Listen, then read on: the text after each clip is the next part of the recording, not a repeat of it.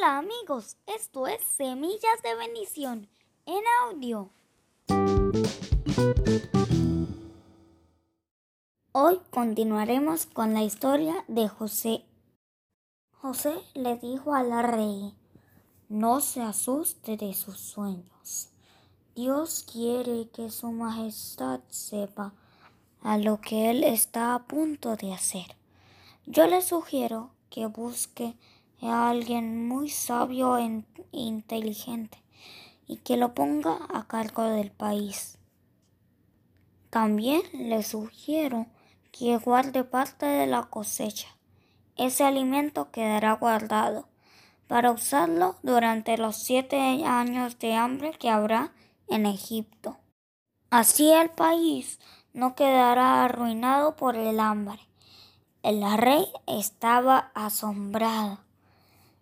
Dios te ha dado a conocer todo esto, dijo el rey, y eso quiere decir que no hay nadie tan sabio e inteligente como tú.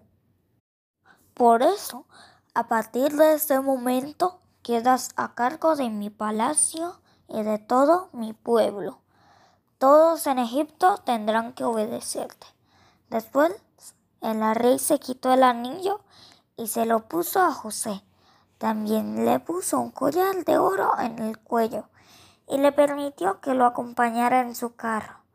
Cuando la gente veía a José venir, gritaban, ¡Abran paso! Así fue como el rey puso a José a cargo de todo su país y todos lo querían y lo respetaban. Pero durante todo ese tiempo, José no se olvidó de los sueños del rey.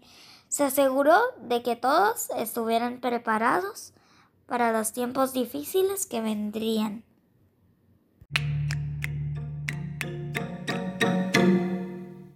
No se pierdan nuestro próximo episodio y recuerden, Dios los ama.